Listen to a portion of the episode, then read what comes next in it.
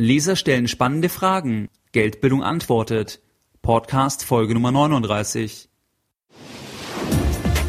Finanzielle Unabhängigkeit durch finanzielle Bildung. Der wöchentliche Finanzpodcast von www.geldbildung.de. Spannende Einblicke und Informationen rund um die Themen Kapitalanlage und Börse zur Verbesserung deiner finanziellen Bildung. Es begrüßt dich der Moderator Stefan Obersteller. Herzlich willkommen bei Geldbildung. Schön, dass du wieder dabei bist. Wenn du Lust hast, dann trage dich doch in meinen Newsletter ein und erhalte ein gratis E-Book mit neun Punkten, die du vor einem Termin mit deinem Bankberater wissen solltest. Geh dazu auf geldbildung.de und trage dich in der weißen Zeile mit deiner E-Mail-Adresse ein. In der heutigen Podcast Folge Nummer 39 werde ich drei Leserfragen beantworten. Lass uns direkt einsteigen. Leserfrage Nummer eins: Wie funktioniert das eigentlich mit dem Abbilden eines Index bei ETFs? Nochmal zur Wiederholung. ETF, das steht für Exchange Traded Fund und das ist ein börsengehandelter Indexfonds, der einen Index, zum Beispiel den DAX, versucht möglichst kostengünstig und möglichst eins zu eins abzubilden. Die Wahl, wie ein ETF einen Index abbildet, ist aus meiner Sicht ein sehr wichtiges Entscheidungskriterium für oder gegen einen ETF. Deswegen finde ich die Frage sehr gut und habe mich auch entschieden, diese in dem heutigen Podcast zu beantworten. Bei ETFs gibt es im Wesentlichen drei Hauptkategorien, wie ein Indexfonds versuchen kann, einen Index abzubilden. Diese drei möglichen Abbildungsformen sind vollständige Nachbildung, Full Replication approximative Nachbildung, Optimized Sampling oder die synthetische Nachbildung. Bei der vollständigen Nachbildung werden alle Indextitel gemäß deren Gewichtung im Index physisch in den ETF gekauft. Die volle Replikation kann damit je nach Index zu einer sehr hohen Anzahl von Titeln im Portfolio führen und ist eben deswegen nicht immer umsetzbar oder nur unter höheren Kosten umsetzbar. Du musst dir vorstellen, es gibt auch Indizes, mit mehreren tausend Einzelwerten und ein vollständig nachbildender ETF hat eben dann jeden dieser Einzelwerte analog der Gewichtung im Index selbst im Portfolio, selbst im ETF. Ein weiterer Punkt ist dann, wenn ein Index natürlich sehr, sehr viele Einzelwerte hat, dann werden auch öfters Veränderungen sein. Das heißt, ein Einzelwert fällt aus dem Index, ein neuer Einzelwert kommt in den Index. Und das bedeutet für einen vollständig nachbildenden ETF, dass dieser stets dann auch eine Transaktion tätigen müsste, um dann eben wieder den jeweiligen Index analog der Gewichtung eins zu eins abbilden zu können. Bei einer approximativen Nachbildung, dem sogenannten Optimized Sampling, werden nicht alle Titel gekauft, sondern nur die, die für den größten Teil der Indexgewichtung verantwortlich sind. Das wird häufig von ETF-Anbietern angeboten bei Indizes, die sehr, sehr viele Einzelwerte haben und wo man dann sagt, aus Gründen der Transaktionskosten kauft man nicht alle eins zu eins ins Portfolio rein, sondern eben nur die wichtigsten und kann dann auch über spezifische Konstruktionen nahezu eins zu eins an die Index-Performance herankommen. Die dritte Abbildungsform ist die sogenannte synthetische Nachbildung. Bei der synthetischen Nachbildung erfolgt die Abbildung des Index über Swap-Konstruktionen. Das heißt, der ETF selbst hält nicht die Wertpapiere physisch im ETF, sondern er hat mit einem Kontrahenten einen Swap, ein Tauschgeschäft und der Kontrahent garantiert über diesen Swap die Performance des jeweiligen Index. Meine persönliche Meinung ist hier relativ eindeutig.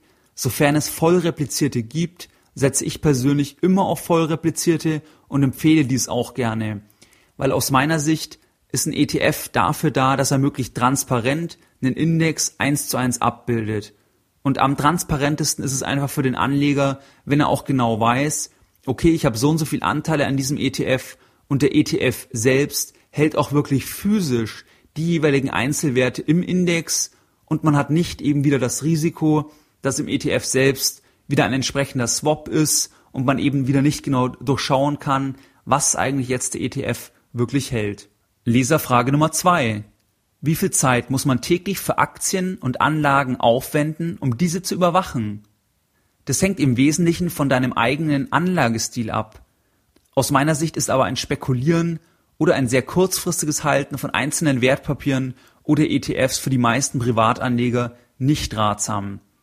Ich denke, der Kapitalmarkt sollte als Vehikel gesehen werden, sein erarbeitetes Kapital zu schützen und es zu mehren und ist nicht gedacht zur Vollzeitspekulation. Wenn man jetzt als Privatanleger langfristig investiert, dann braucht einen das Tagesgeschehen nur bedingt interessieren.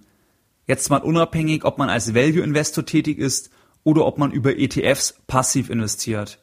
Bei passiven Investitionsformen, zum Beispiel über ETFs, spielt es nahezu keine Rolle des Tagesgeschehen, weil wenn man zum Beispiel über einen Sparplan einspart, dann spart man einfach jeden Monat oder jedes halbe Jahr einen festen Betrag ein und wenn die Börsen tiefer stehen, dann kauft man einfach mehr Anteile und wenn sie höher stehen, kauft man einfach weniger Anteile. Und wenn man einen größeren Einmalbetrag investieren möchte, dann ist es auch immer sinnvoll, über Tranchen einzusteigen und auch dann spielt es eben nicht so die Rolle, was das genaue Tagesgeschehen jetzt ist.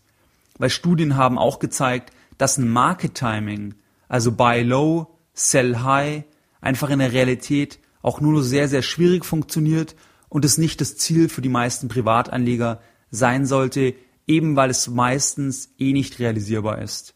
Leserfrage Nummer drei: Warum ändert sich der Aktienkurs eigentlich ständig? Die Börse und der Aktienmarkt ist mit dem Devisenmarkt der effizienteste Markt der Welt. Man spricht dabei von einem sogenannten vollkommenen Markt. Das bedeutet, der Aktienmarkt und der Devisenmarkt kommen einem vollkommenen Markt relativ nahe. Das bedeutet, diese Märkte sind sehr, sehr transparent, alle relevanten Informationen sind bekannt und neue Informationen müssen umgehend veröffentlicht werden.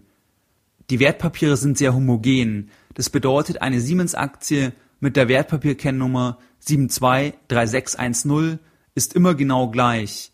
Es gibt nicht eine Siemens-Aktie unter dieser Wertpapierkennnummer, die besser ist wie eine andere. Das bedeutet absolute, homogene Produkte und absolut normiert. Die Marktteilnehmer reagieren sofort auf neue Informationen und Informationen werden eben, wie gesagt, sofort kommuniziert. Das ermöglicht an der Börse am Kapitalmarkt ein Vertrauen zwischen unbekannten Parteien. Der Käufer und der Verkäufer eines Wertpapiers kennen sich persönlich nicht und werden sich auch nie kennenlernen. Das spielt aber auch gar keine Rolle, weil eben Wertpapiere normiert sind, sehr homogen sind und damit beiden Seiten eben genau klar ist, was die Transaktion beinhaltet und man damit entsprechend auch ein hohes Vertrauen der Gegenpartei entgegenbringen kann. Wenn du den Immobilienmarkt ansiehst, dann ist dieser wesentlich unvollkommener. Homogenität ist in keinem Fall gegeben, jede Wohnung, jedes Haus ist letztlich einzigartig und nie eins zu eins mit einem anderen Objekt vergleichbar. Der Immobilienmarkt ist natürlich auch wesentlich illiquider, reagiert wesentlich langsamer auf Veränderungen verglichen mit dem Aktienmarkt. Wenn du denkst, wenn sich heute die Leitzinsen zum Beispiel am Vormittag verändern und nach oben verändern, das heißt die Leitzinsen werden angehoben und du hast am Nachmittag einen Termin für einen Immobilienkauf, dann wird die Leitzinserhöhung für den Kauftermin am Nachmittag keinen Einfluss auf den jeweiligen Kaufpreis haben, obwohl dies grundsätzlich ja schon einen Einfluss hat. Der Immobilienmarkt reagiert einfach nicht sofort, wie es jetzt der Aktienmarkt eben tut. Bei der Börse wird eben alles sofort im Preis reflektiert und daher schwankt der Preis ständig. Wollen mehr Personen verkaufen als kaufen, dann fällt der Preis und vice versa. Deine Lessons learned in der heutigen Podcast Folge Nummer 39. Es gibt drei verschiedene Arten, wie ETFs technisch den Index abbilden. Voll repliziert ist aus meiner Sicht der dominierende Ansatz, sofern dieser aufgrund der Indexkonstruktion verfügbar ist, praktikabel ist und Sinn macht. Wenn man nicht gerade Spekulant oder Daytrader ist, dann braucht man nicht so viel Zeit für die eigenen Kapitalanlagen investieren, da man sowieso aus meiner Sicht nur langfristig investieren sollte. Der Aktienmarkt ist mit dem Devisenmarkt der effizienteste Markt der Welt, unterliegt deswegen sekündlichen Preisschwankungen. Und auch heute möchte ich die Podcast-Folge Nummer 39 wieder mit einem Zitat beenden. Und heute eines von Albrecht Goes. Der Reiche ist nicht immer der Zufriedene, aber der Zufriedene ist immer der Reiche. Mehr Informationen zum Thema finanzielle Bildung auf dem Weg zu deiner finanziellen Unabhängigkeit findest du unter www.geldbildung.de. Und immer daran denken, Bildung hat die beste Rendite.